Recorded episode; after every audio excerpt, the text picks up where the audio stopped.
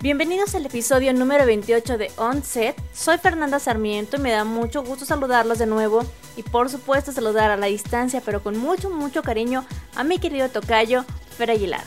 Un saludo caluroso de vuelta y bienvenidos todos a este su espacio On Set.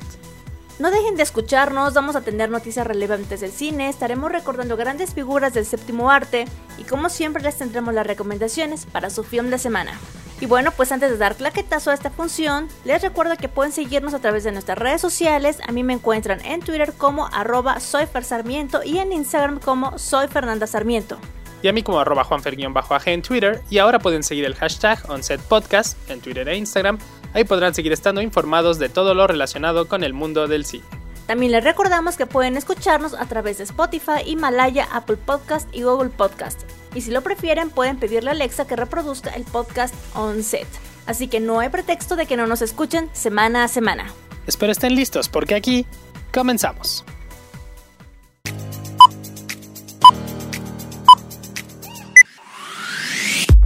Si eres de las personas que ya se animan a entrar a una sala de cine tomando todas las medidas sanitarias, te recomendamos no perderte las 14 películas de la 69 Muestra Internacional de Cine que se estarán proyectando en la Cineteca Nacional y que como cada año también estarán en otras sedes. La muestra internacional de cine será del 9 al 27 de abril con películas de México, España, Guatemala, Italia, Grecia, Alemania, Japón, Taiwán, Francia, Suecia, Costa de Marfil e Irán. Este año, además de la Cineteca, del 16 de abril al 1 de mayo habrá proyecciones de la muestra en el Cine Tonalá y del 22 de abril al 7 de mayo en Cinepolis Diana, Carso y Samara. Ahora sí, tome nota, ahí les van algunas películas que formarán parte de la cartelera de esta muestra de cine. Sanctorum de Joshua Hill, una producción de México, será exhibida en la Cineteca Nacional del 9 al 14 de abril. A puertas cerradas, una producción de Francia y Grecia será exhibida en la Cineteca del 11 al 16 de abril.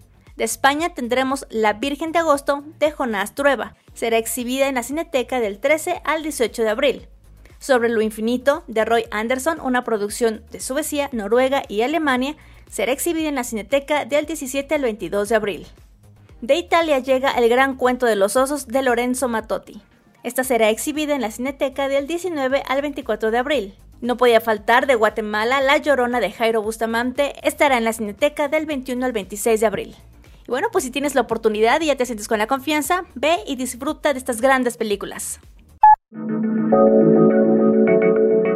Y esta ocasión en In Memoriam, tenemos que recordar primero a Tito Guizar. Federico Arturo Guizar Tolentino fue un actor mexicano considerado como el primer héroe cinematográfico de México.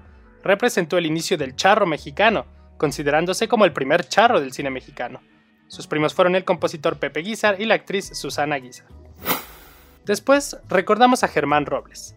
Germán Horacio Robles San Agustín fue un actor mexicano de teatro, televisión, cine de origen español, perteneciente a la llamada época de oro del cine mexicano.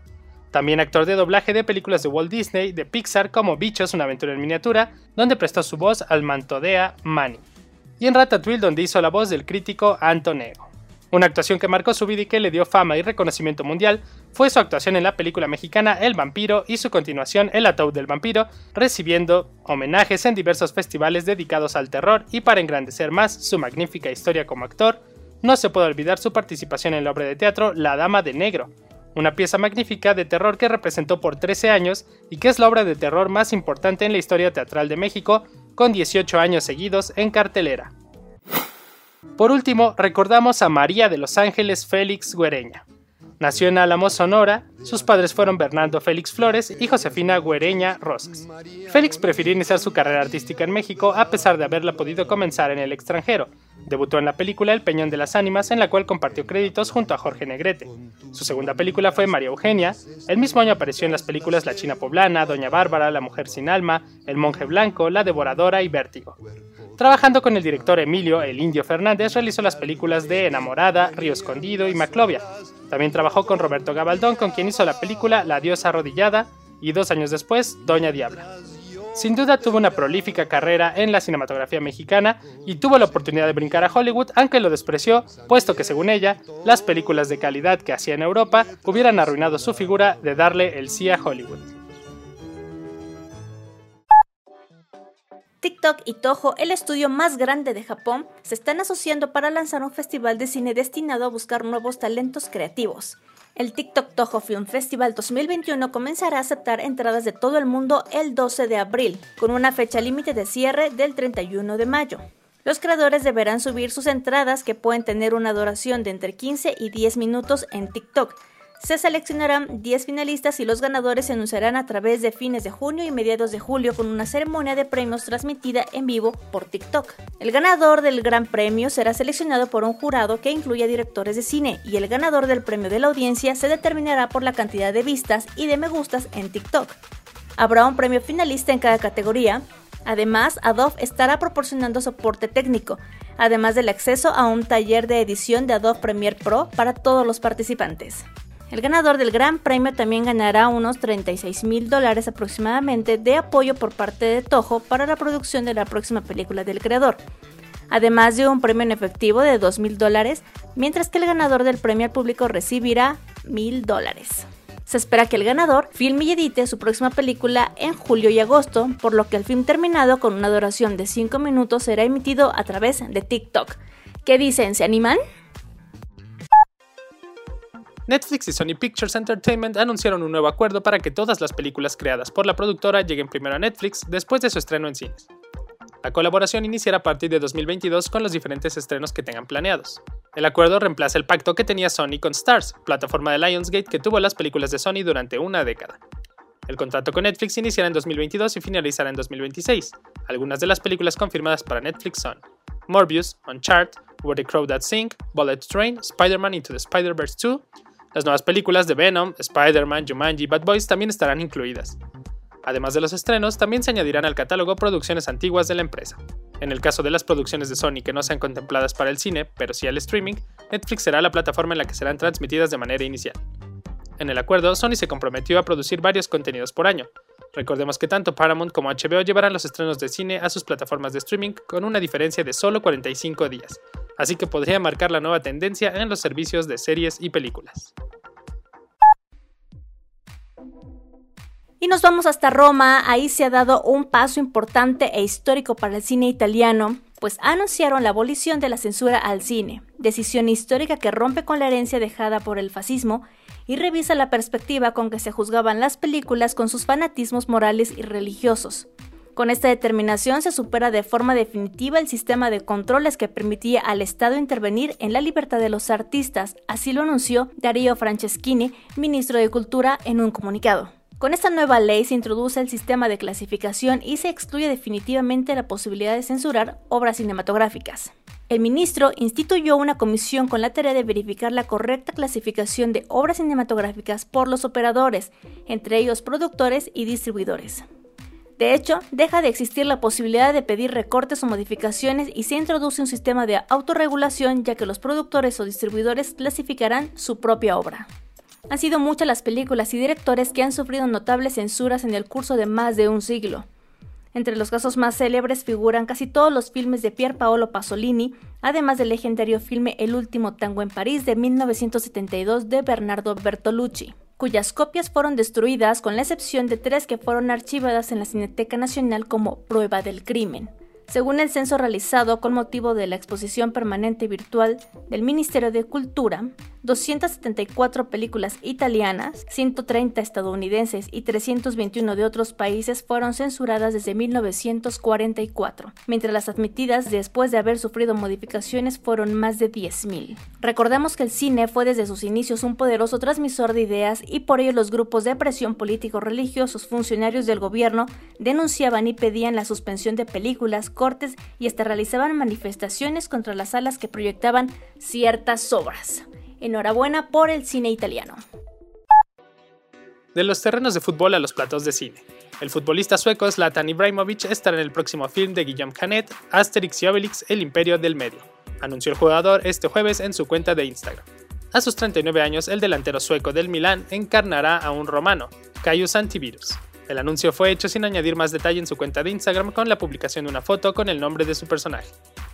Para este, su quinto film, Guillaume Canet encarnará a Asterix y Gilles Lelouch será su fiel amigo Obelix.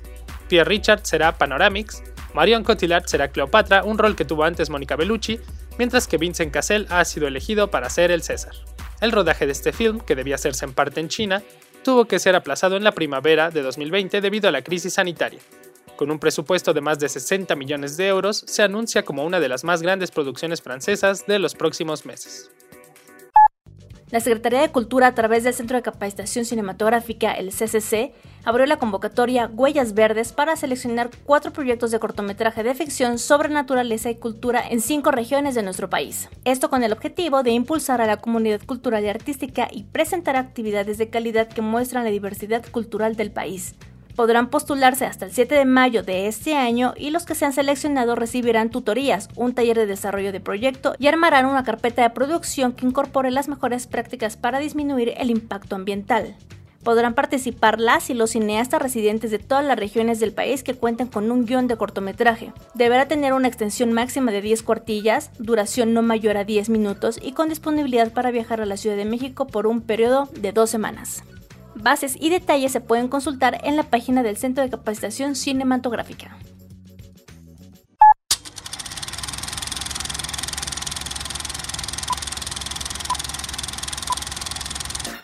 Y esta ocasión en Film de Semana traemos primero la recomendación de la mano de Netflix y se trata de El primer hombre en la luna.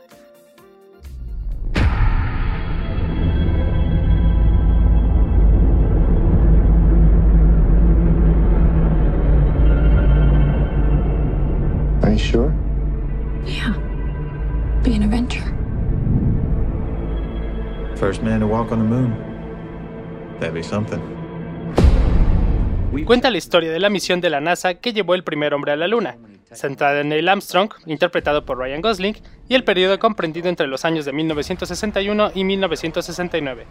Un relato en primera persona basado en la novela de James R. Hansen que explora el sacrificio y el precio que representó tanto para Armstrong como para los Estados Unidos, una de las misiones más peligrosas e importantes de la historia de la humanidad. La siguiente recomendación la encuentras en Amazon Prime y se trata de Danica. Voy a ser escritora un día. ¿Ah, sí? Aquí hacemos nuestros bichi parties. ¿Qué? Es una party, pero todo el mundo viene bichi. Sin ropa, pues. Estás muy chiquita, ¿no? Depende para qué. Es el cuarto muestra. Armaron para vender. Aquí perdí mi virginidad. El actor mexicano Demian Bichir le da vida a Armando, un viejo escritor quien visita junto a su esposa a unos amigos en las playas de Sinaloa, donde conocerá a un adolescente quien lo llevará a cuestionarse la vida que lleva. La tercera recomendación la encuentras en Disney Plus y se trata del Gran Showman,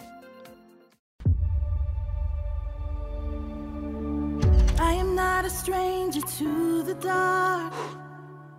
Hide away, they say, cause we don't want your This is the life I promised you. I promised you a life of magic and wonder. Look at those two girls. I have everything I want right here. If you could dream something up, what would it be? A lion, an elephant, or a giant, 10 feet tall. P.T. Barnum se entrega a su imaginación para crear el circo Barnum and Bailey en el siglo XIX. Con numerosos musicales, artistas exóticos y hazañas, el fascinante espectáculo toma el mundo por asalto para convertirse en el mejor espectáculo sobre la Tierra.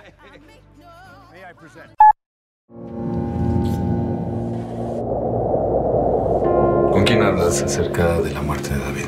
¿Qué hay que decir sobre su muerte? Se murió y punto. Yo sé que perdiste a alguien, pero yo perdí un hermano y casi te pierdo a ti, güey.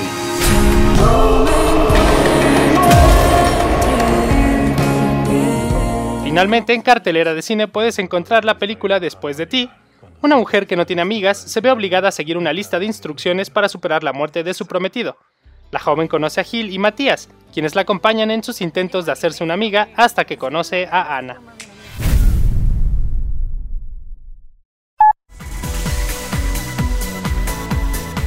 Y bueno, pues con esto hemos llegado a la final de esta función. Como siempre, muchas gracias por acompañarnos en Onset. A ti, Fer, muchas gracias por toda tu información y recomendaciones de esta semana. Un placer haber estado con todos ustedes. Espero que hayan disfrutado mucho este programa. A ti que nos escuchas y aún no nos sigues en nuestras redes sociales, me encuentras en Twitter como arroba F y a mí como arroba juanfer en Twitter, disfruten su film de semana. Hasta la próxima.